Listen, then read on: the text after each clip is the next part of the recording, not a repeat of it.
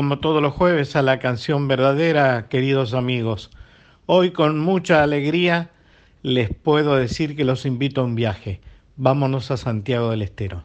Para mí sos uno de los músicos populares, cantautores que ha dado este país más importantes y más profundos en relación a aquello de pinta tu aldea y pintarás el mundo, porque has pintado tu aldea de una manera maravillosa y hay una firma eh, que es como una raíz poderosísima que cada vez que uno escucha alguna de tus canciones la imagen remite inmediatamente al paisaje santiagueño. Te quería hacer una pregunta, Peteco, porque me halagó muchísimo en los inicios de mi carrera escuchar una versión de mi canción Tengo los pies de viento, que cantaste vos en el trío que apenas ya teniendo 18 años habías iniciado con tu primo, con Robertito Carabajal y con Yalo Leguizamón. Contame un poco cómo se fue armando ese trío. Santiago Trío surgió como la primera inquietud de, de, hacer algo con la música muy, muy juvenilmente y muy inconscientemente también. Eh, con Roberto salíamos a cantar las cosas tradicionales de Santiago, algunas de la familia que ya Agustín y Carlos habían dejado ya obras y estaba el conjunto Los Carabajal con una historia también. Pero bueno, nosotros eh, recurríamos ahí al repertorio y también a, a los hermanos Ávalos, los hermanos Simón, a Julio Jerez, qué sé yo, los, los maestros nuestros. Y aquí en Buenos Aires, en la zona de Ramos Mejía, conocimos a un muchacho santiagueño, Yalo Leguizamón, que andaba cantando también a solista, nosotros a dúo, y él nos, nos habló para que armemos un trío. Primero nos costaba porque, eh, aunque sea unos meses, ya no habíamos acostumbrado a cantar a dúo, pero finalmente aceptamos y nos unimos y armamos Santiago Trío. Bueno, tu canción, vos sabes que eh, en ese momento, 18, 19 años yo, eh, vos eras una referencia linda, importante, eh, joven, para los más jóvenes todavía, eh, con tu canción El viejo Matías, esta canción Tengo los pies de viento, la canción que le dedicas a, Catamarca, qué sé yo, varias, varias canciones que solíamos escuchar de pronto en, en algún disco o, de pronto ahí mismo donde empezamos a cantar en el Gaucho House, eh, había un, muchacho que, que, era compañero, eh, Juan Pablo era su nombre, y él eh, te imitaba, cantaba tus canciones y hacía, te imitaba un poco la voz, o sea que eso ya marca que vos estabas eh, dando referencia, dando referencia de un estilo, de, de, una forma, de una forma de cantar, de una forma autoral también, de una imagen. Eh, así que eh, nosotros, a pesar de, ser jovencitos en ese, en ese momento, veníamos con la escuela de, cantar cosas, cosas buenas, cosas serias ninguno de nosotros en ese momento se le hubiese ocurrido querer hacer una canción, eh, porque no teníamos en nuestra mente ninguna, ningún público en especial al cual dirigirnos, no le cantábamos a las mujeres ni, ni al romanticismo, sino que estábamos acostumbrados a cantar buenas canciones, sea de quien sea el autor, pero buenas canciones. Y así eh, hemos elegido tu canción, Tengo los pies de viento, una muy linda versión. ¿eh?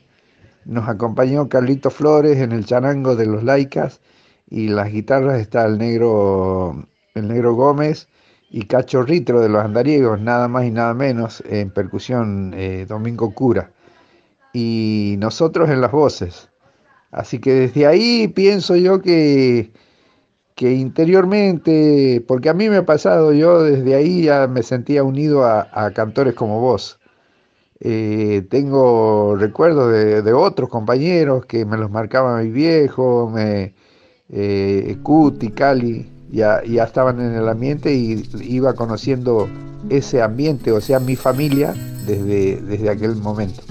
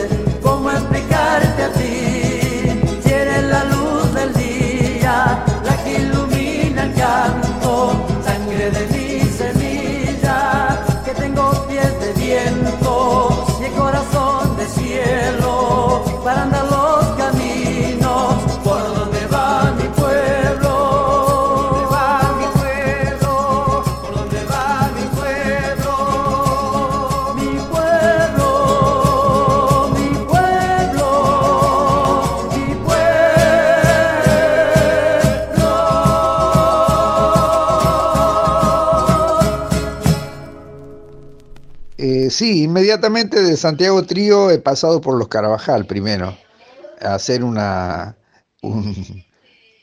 una prueba, un ejercicio, una convivencia de, que creo que es muy necesaria, es muy necesaria, yo me crié con eso, eh, andar los cuatro, viste, en familia, arriba de un auto, eh, durmiendo a veces en el auto o llegando a algún lugar y yendo a a ver algún amigo, alguna familia que nos hospede, eh, donde comer, para, para gastar menos y que rinda un poquito lo que nos pagaban en algún festival. Y bueno, así nueve años anduve con mis hermanos, eh, ahí toda la experiencia, porque ahí grabé, conocí estudios, conocí estudios de televisión, conocí teatros, conocí otros países, bueno, Argentina, los festivales, qué sé yo, toda la experiencia y encima de andar y también eh, durante la época con los Carabajal empecé también la composición. De la mano de mi viejo, yo no me largué solo a tratar de escribir ni, ni, nada, sino que hice una melodía, se la hice escuchar a él y le gustó y esa melodía fue, después mi abuela bailó la samba, después eh, Brujo de mi Tierra, Buenos Aires me voy, varias, varias obras que hicimos juntos con mi viejo, él escribía las letras y yo le hacía la música. Y después recién eh, llega MPA como una cosa muy, muy fuerte, muy grande, porque eh, yo dejé los Carabajal, con el dolor que ha sido eso, ha sido muy fuerte, muy doloroso, triste, podría decir en una, de alguna manera, porque eh, mucha gente, incluso de la familia, me tomaban casi como un traidor de abandonar eso que, estaba floreciendo, porque nosotros habíamos hecho el último disco en el 84, que fue el disco que traía la mazamorra, las manos de mi madre, el bailarín de los montes, Rumicani, como Arbolito en Otoño, bueno, eh, nueve o diez temas de mi autoría que explotaban en ese momento, era el año 83, 84. Y bueno, dejar la familia, dejar a los hermanos sin saber por qué, era lo más duro, porque yo me, moría, a veces lloraba. Eh, no sabía cómo decirles que yo no sabía a dónde quería ir. Eh, era, era duro.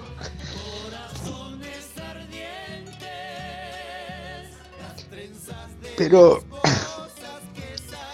pero después, por suerte, cada uno eh, tomó el camino que tenía que tomar y lo hizo correctamente. Creo que todos eh, con el tiempo eh, han agradecido, a lo mejor esa inconsciencia mía, eh, de abrirme así y, hoy en día cada uno tiene su lugar, cada uno ha hecho un camino y lo ha recorrido y lo sigue recorriendo.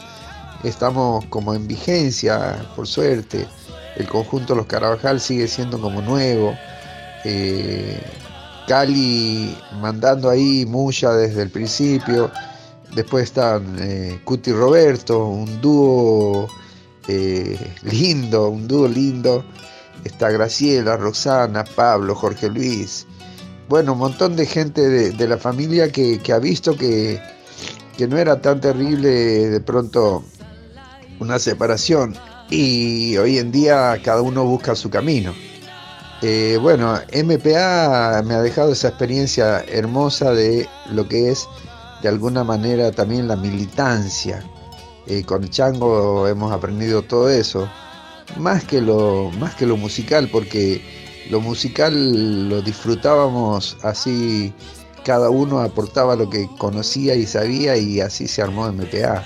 Ahí no ha habido una mano eh, maestra como, como podría haber sido y como ha sido de alguna manera, porque eh, Chango tenía temas ya arreglados, entonces nos plegábamos a su, a su onda, pero ha habido otros temas que han venido con la onda renovada mía, de Jacinto, de Verónica también, y el mono, por supuesto, aportando belleza a, cualquier onda que se, que se le presente. Eh, bueno, MPA eh, muy importante en, en, ese paso de apertura para, para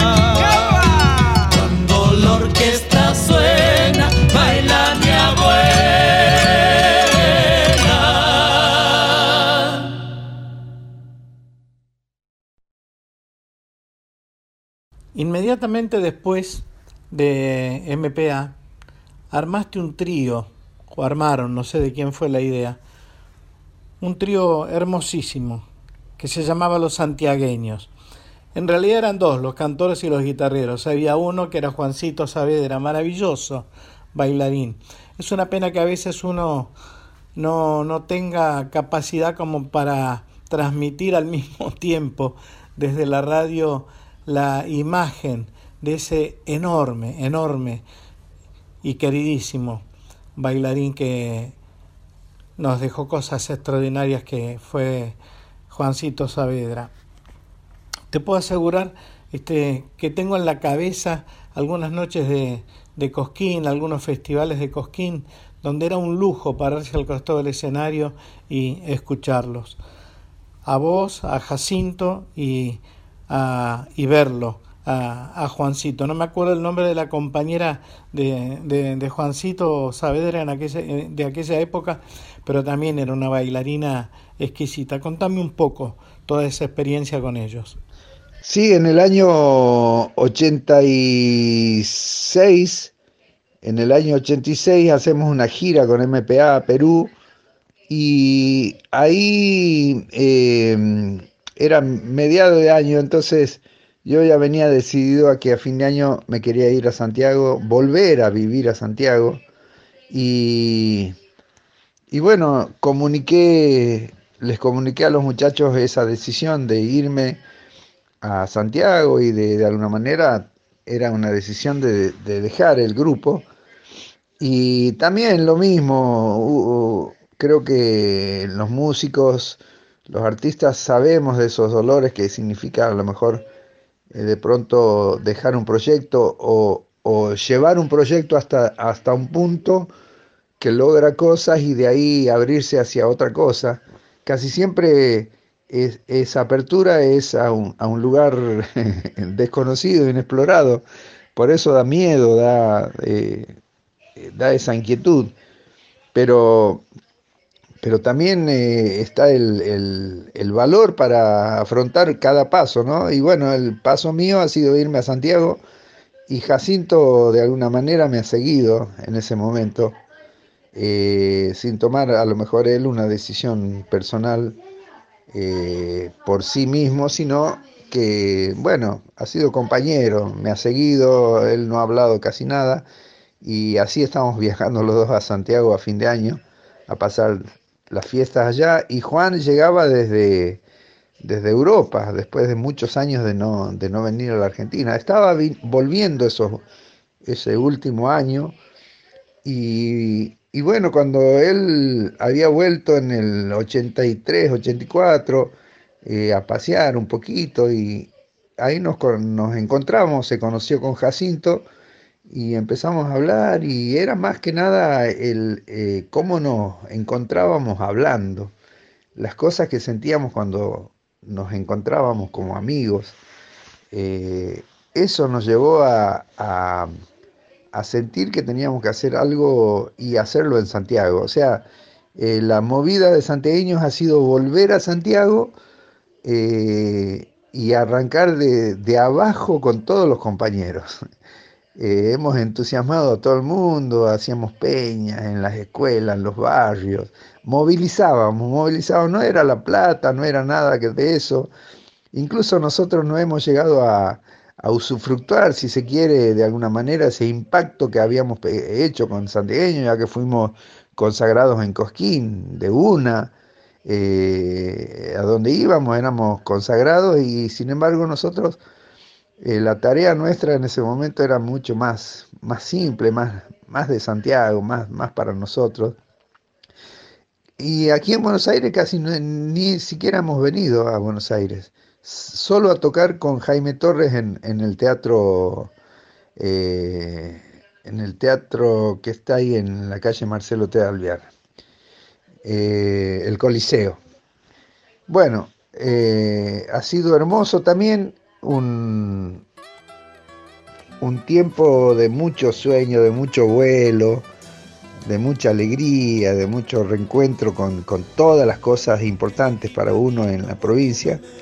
Y, eh, y después eh, lo mismo, eh, ha llegado el momento que, que yo pienso que, que las, eh, las tradiciones, por un lado, son buenas, ¿no? Eh, el hecho de, lograr algo y de conservarlo. Pero nosotros ya veníamos con otra, con otra, con otro chip en la cabeza, evidentemente, porque la idea de la conservación nunca nos ha atraído mucho. El hecho de crear un estilo y conservarlo toda la vida, aunque ese estilo no avance. Solo conservarlo para, para poder trabajar y para gustarle a la gente así sin, sin molestar, sin mover mucho, sin hacerla eh, cuestionarse. Y nosotros estábamos en, otra, así que así hemos hecho lo que teníamos que hacer y ese trío se ha, se ha abierto a nuevas posibilidades, pero ha sido muy, muy hermoso y hasta el día de hoy ha quedado un disco de esa, de esa juntada, el disco que hemos hecho con Jacinto, se llama Transmisión Huauque, un disco considerado eh, importante, clave dentro de la música santiagueña y nacional. Y ha quedado el recuerdo también y la amistad entre nosotros. Lamentablemente Jacinto trágicamente lo hemos perdido, pero bueno, con Juan seguimos eh, hablando casi todos los días. Santiago Trío eh, ha llegado para movilizar movilizar la familia folclórica santiagueña.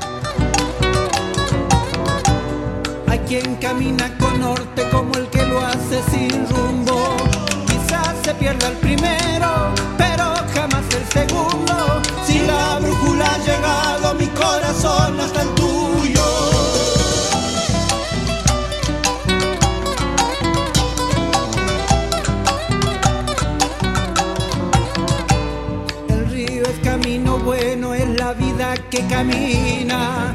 Camino malo es el odio, porque sangre y muerte anida. Caminando con el río descubrí dónde vivía. Hay caminos que se cruzan como los hay paralelos. Por si alguien me necesita, los que se cruzan prefiero. Al encontrarse lo nuestro pudimos fundar un sueño.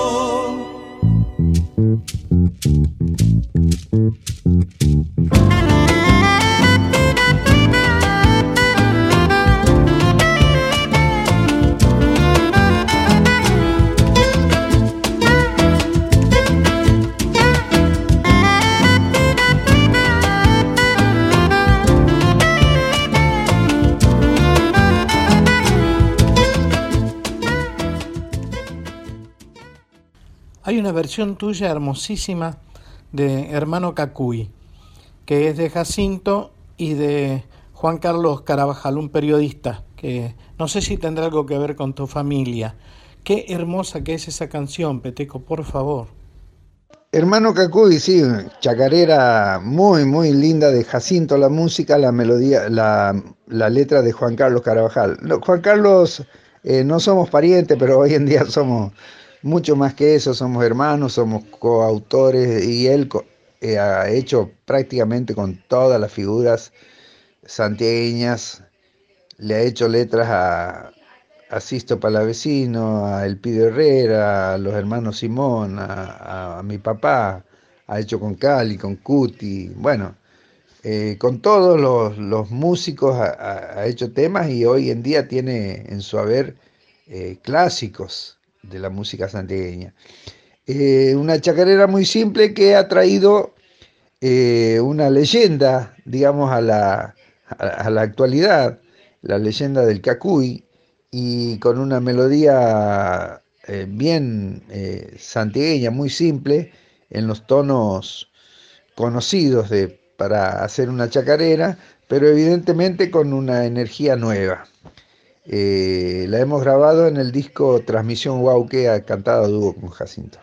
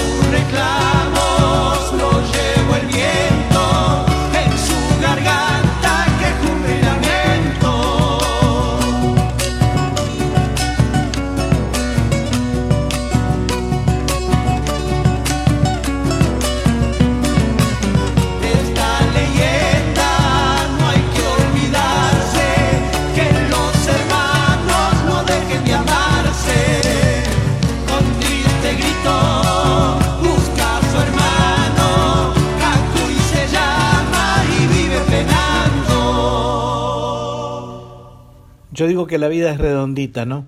Y a veces nos ofrece la posibilidad de juntarnos con los afectos más queridos. Vos con Mercedes te fuiste de gira muchísimo tiempo por toda Europa. Eh, y después la vida te dio la posibilidad justamente de cantar una canción de Homerito, Cinema Paradiso, que lleva tu música, si no me equivoco, y la cantaste con él o con Mercedes Sosa, con Mercedes, la cantaste con, con Mercedes Sosa, y me pareció una versión realmente maravillosa, pero lo que me impresionó, lo que me emocionó, es que pudieras juntar eso, ¿no? La, la, la música, la mirada de tu hijo, la, la, voz maravillosa, la experiencia extraordinaria de la negra Mercedes Sosa y toda tu sabiduría eh, como artista en el escenario. Bueno, Víctor, vos sabes que eh, poder decir que uno tenía eh, algo, no quiero decir la amistad, pero algo en, en, la, en la relación con Mercedes era, era maravilloso, era eh, emocionante, era también tenso, si se quiere, porque ella no era una mujer fácil, eh, su vida ha sido durísima y ella actuaba en consecuencia. Tenía una dulzura única como madre y a la vez tenía la dureza también como madre y como compañera, sobre todo que, creo que no, permitía eh, dobleces y así que para mí ha sido eh, una experiencia también única el hecho de haber llegado a, a conocerme con ella ella lo conocía, mi papá la conocía de hacer compañeros de peña, ella me, ha contado y mi, viejo también me contaba cuando cantaba él con los manceros y andaban en el hormiguero, en la peña del hormiguero, en la peña de Fanny y Mercedes andaba intentando probar en Buenos Aires también, o sea, se conocían como compañeros. Y, con el tiempo he llegado a, a conocerla ya consagrada y, y vos sabés que ha sido León Gieco el que me ha posibilitado ir a la casa de Mercedes. Mirá vos la vuelta, ¿no? Eh, o sea, yo podría haber ido a lo mejor por otros lados, por otras, por otras conexiones. Eh, pero bueno, ha sido León que me dice, che, hay una fiesta en, la casa de Mercedes. Dice, venite, venite, yo te llevo, venite conmigo. Y bueno, he ido yo esa noche que había varios compañeros, eh, le agasajaban a una cantante venezolana, una chica que cantaba. Y esa noche yo fui y hacía poquito que había sacado la canción en las manos de mi madre, entonces se le hice escuchar a Mercedes esa noche y por supuesto que se emocionó mucho. Inmediatamente eh, me la pidió y la grabó y para mí ha sido una de las ayudas más, más fuertes que he tenido como, como autor y en la difusión de la música. Porque después he comprobado al ir a Europa hasta dónde la ha llevado la canción, ¿no? Arrancaban los acordes del tema y la gente se ya aplaudía y, y era como estar en la calle Corrientes, en el ópera o en el Rex, en algún teatro de esos importantes, la gente agolpada contra el escenario, bueno, una locura. Eh, así que esa, sí, esa relación se ha mantenido, yo siempre he sido cuidadoso, viste, de, esa relación justamente, de no abusarme, de no, de no cansarla, de que no llegue un momento que haya un malentendido, qué sé yo, un montón de cosas. Eh, me, he mantenido siempre con, mucho cuidado y con mucho respeto y con, con mucho cariño hacia ella la comprendía, comprendía todo lo que le pueda llegar a pasar. Y grabar Cinema Paradiso ha sido hermoso, ha tocado ahí Popi Espatoco el piano, yo he tocado la guitarra, eh, Guillermo Badalá en bajo, y bueno, eh, la presencia de Homero en la autoría, eh, en mía también en las letras, un poco en la melodía. Y la voz de Mercedes que se te parte el corazón cuando la escuchas cantar ese tema.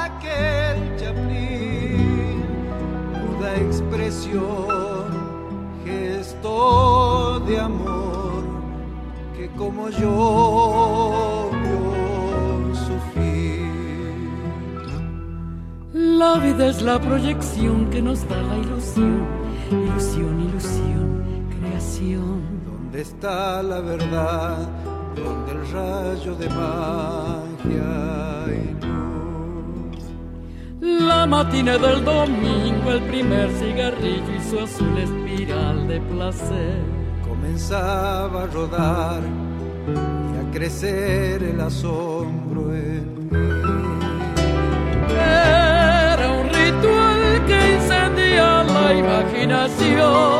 Por los besos de amor que jamás pude ver, por sentir en penumbras que puedo volar.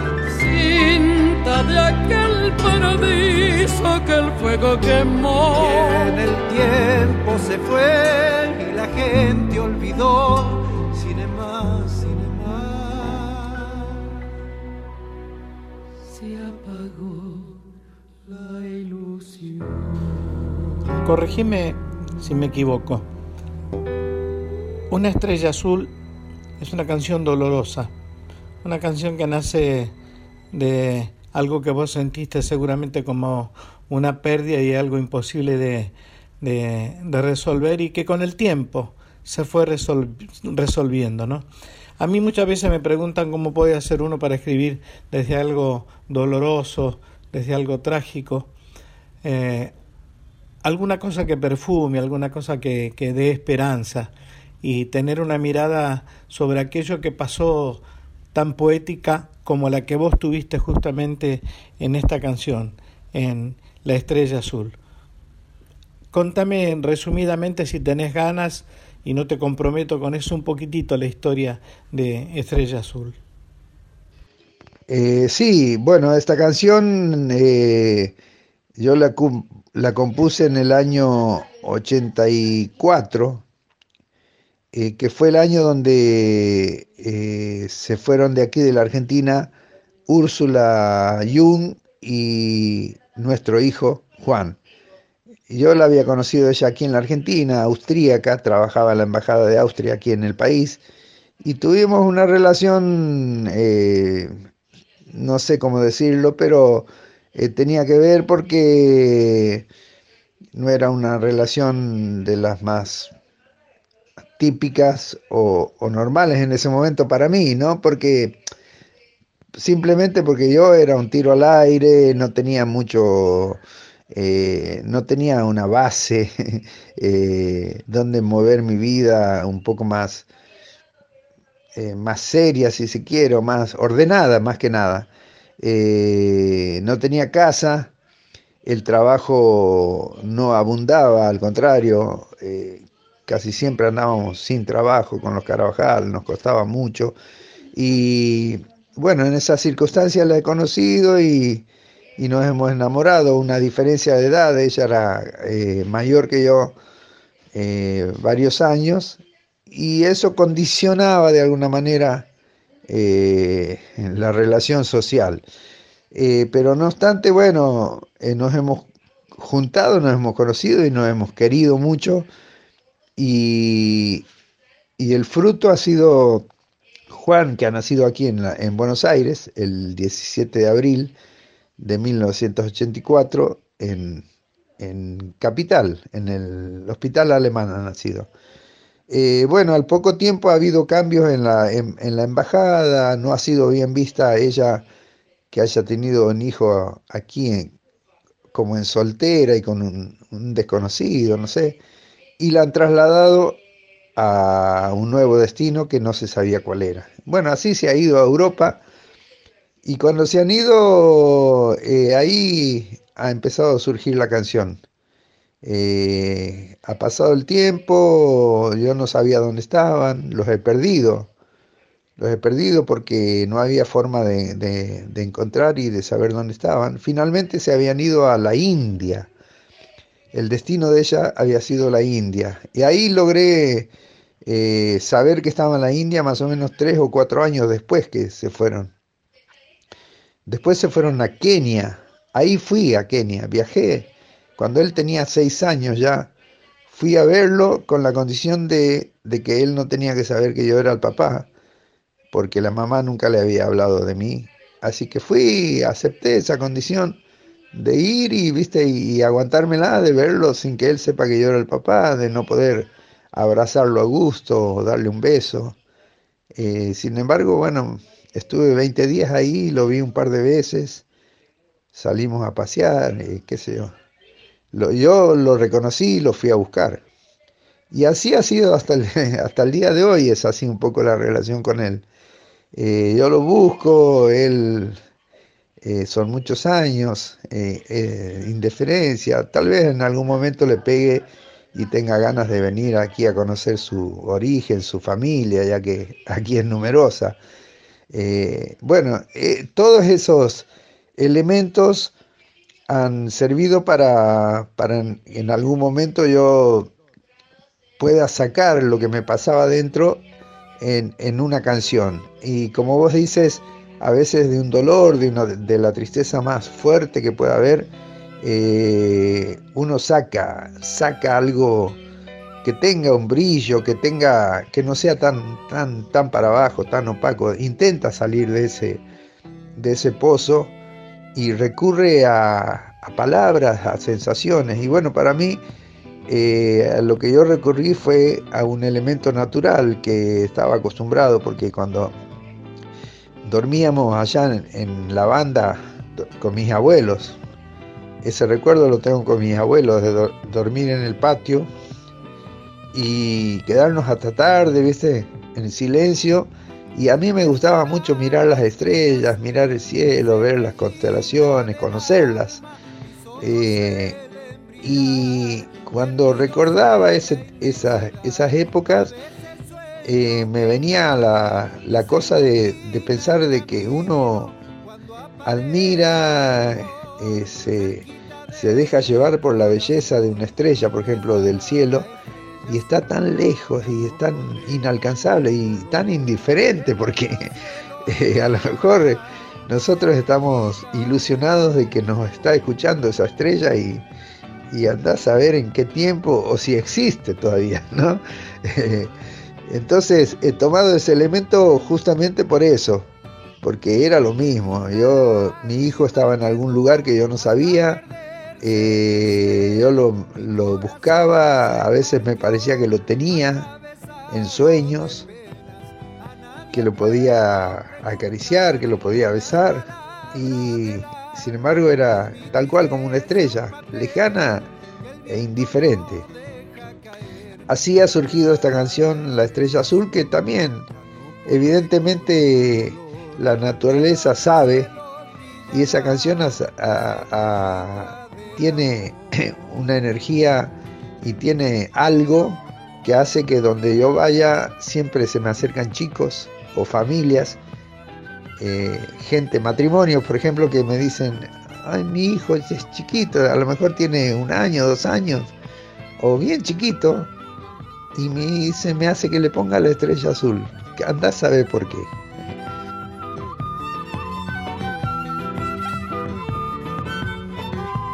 ¿Dónde estará la estrella azul?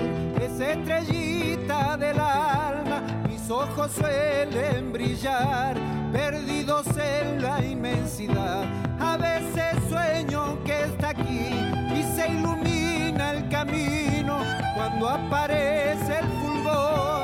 cerquita de mi corazón. ¿Dónde estará la estrella azul? Ya no podré con mi dolor. En otro cielo brillará esa estrellita del amor. ¿Dónde estará la estrella azul? podré con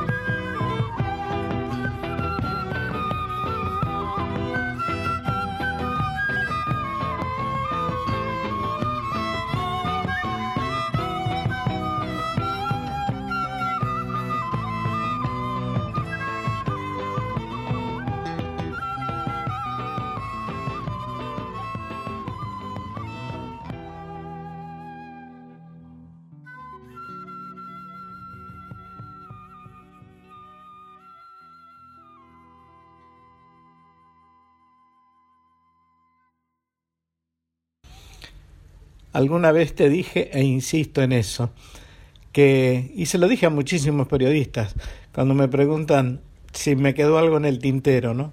O qué canción me hubiera gustado escribir de todas las canciones eh, que existen en la tierra. Y yo, cuando escuché por primera vez como pájaros en el aire, te juro que lloré, porque em, la vi a mi vieja, ¿viste? La vi a, mi madre, eh, pensé en, sus manos, en sus quehaceres cotidianos, y entendí de golpe que todos sentíamos exactamente lo mismo y habíamos vivido eh, las mismas circunstancias, las mismas cotidianeidades eh, alrededor del amor, de la ternura de una mamá. Qué hermosa canción. Peteco, contame un poco cómo nació, cómo, cómo iniciaste eh, la poesía y la música de esta canción entrañable y que va a ser eterna absolutamente eterna.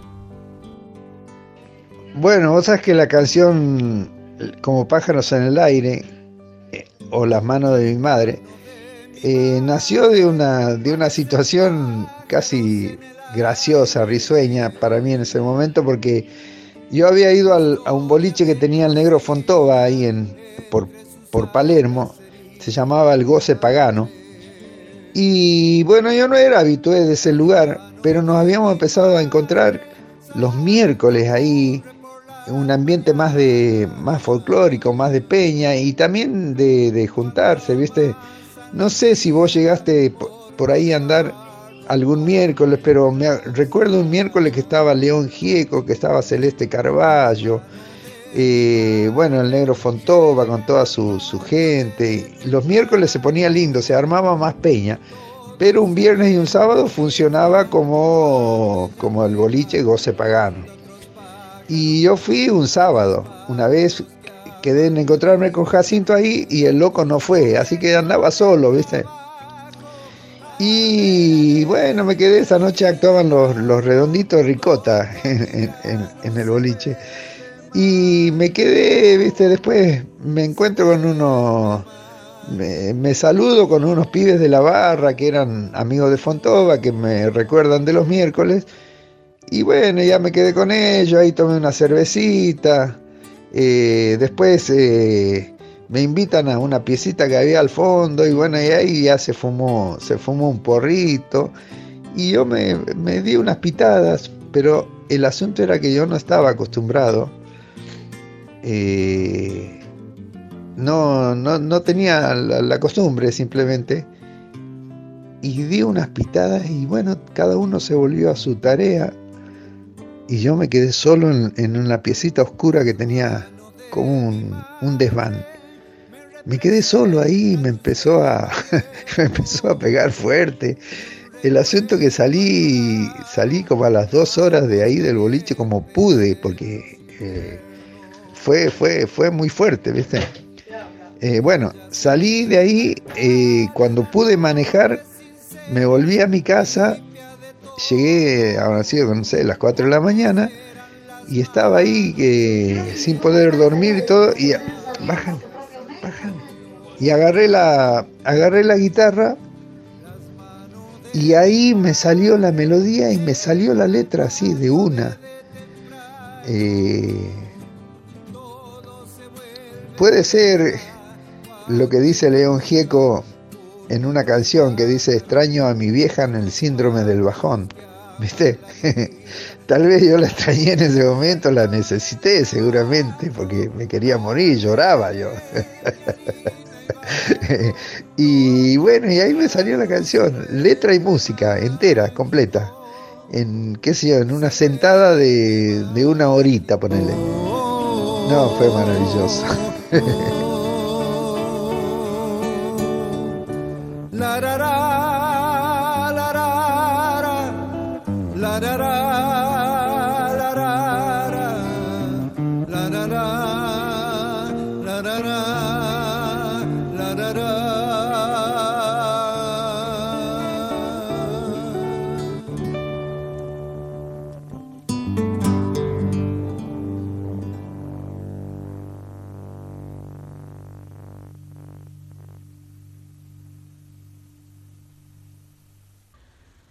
diste varios lujos en la vida, ¿no? Y yo que lo conocí desde chiquitito, eh, y la última vez que nos vimos con él en Punta Arenas, y lo sentí cantar y emocionarse, mostrándome algunas de las canciones mías que conocía, este, con tanto pudor, con tanta vergüenza, y tan lindo que es, y qué musicazo, ¿no? Eh, me acordé de golpe de esta versión que me gustaría que me comentaras por qué se te ocurrió que le dedicaste a tus viejos, justamente se llama A mis viejos, y lo hiciste cantar de chiquitito a Homero. Qué lindo. Bueno, vos sabes que esa samba eh, es de Miguel Simón, la melodía, y una, un domingo llegamos de gira aquí a Buenos Aires y vinimos a mi casa con eh, Juan Carlos Marín, bandoneonista salteño, y aquí en casa no había nadie ese día, ese día llegamos al mediodía de un viaje y has visto cómo son los, domingos cuando vos llegas de gira y, de pronto si no hay nadie, uno, los domingos son medio solitarios y, y ese día estábamos ahí los dos, compramos algo para comer y después el, de comer sacó el bandoneón, sacó la, las hojitas de coca, el bicarbonato, el vino y se largó a tocar. Bueno, qué, qué placer. Y en un momento tocó esa samba. Me volví loco, porque yo la conocía, pero hacía mucho que no la escuchaba. Qué hermosa que es, tocala de vuelta. Y así lo hacía tocar de vuelta.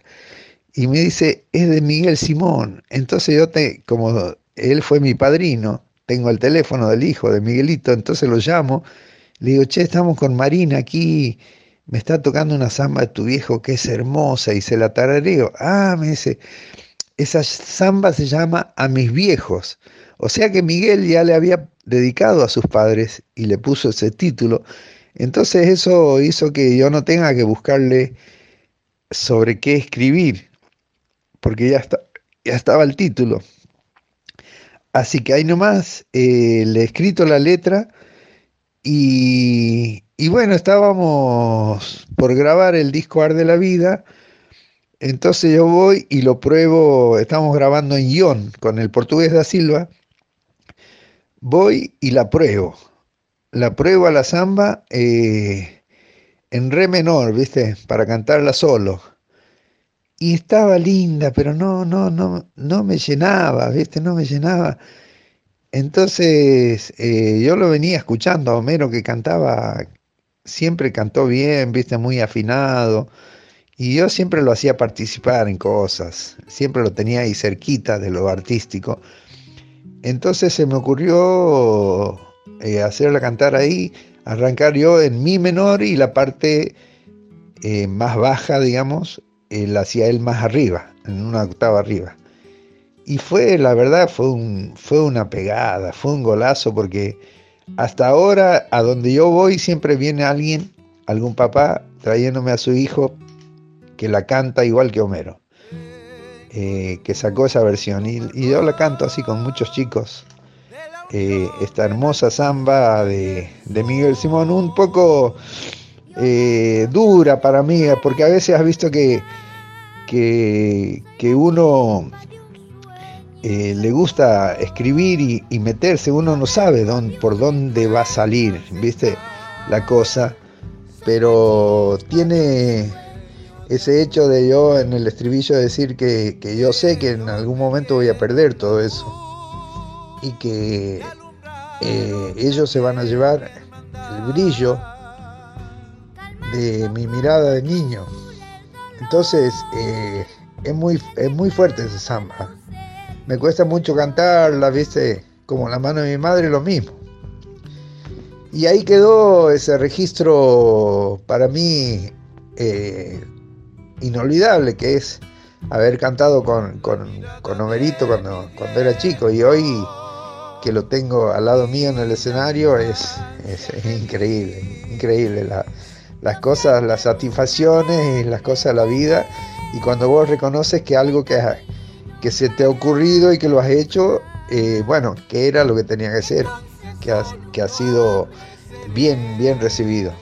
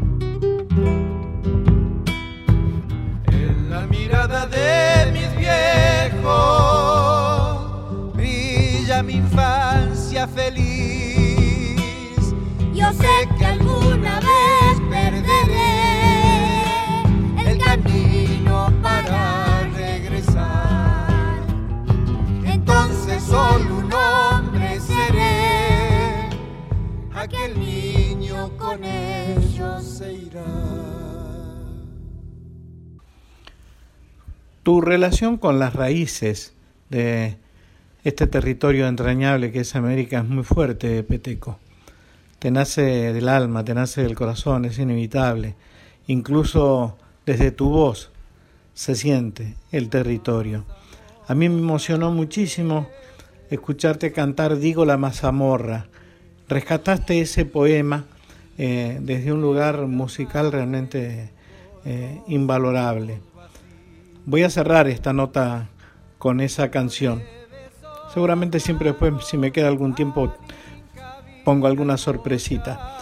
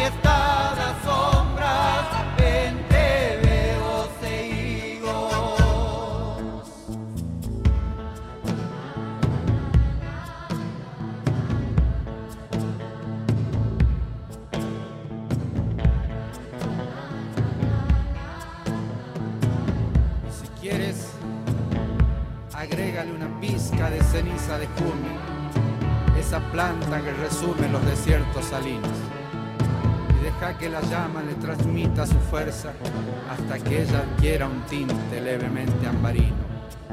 Cuando la comes sientes que el pueblo te acompaña a lo largo de valles, por recodos de ríos. Cuando la comes sientes que la tierra es tu madre más que la anciana triste que espera en el camino tu regreso del campo. Es madre de tu madre y su rostro es una piedra trabajada por siglos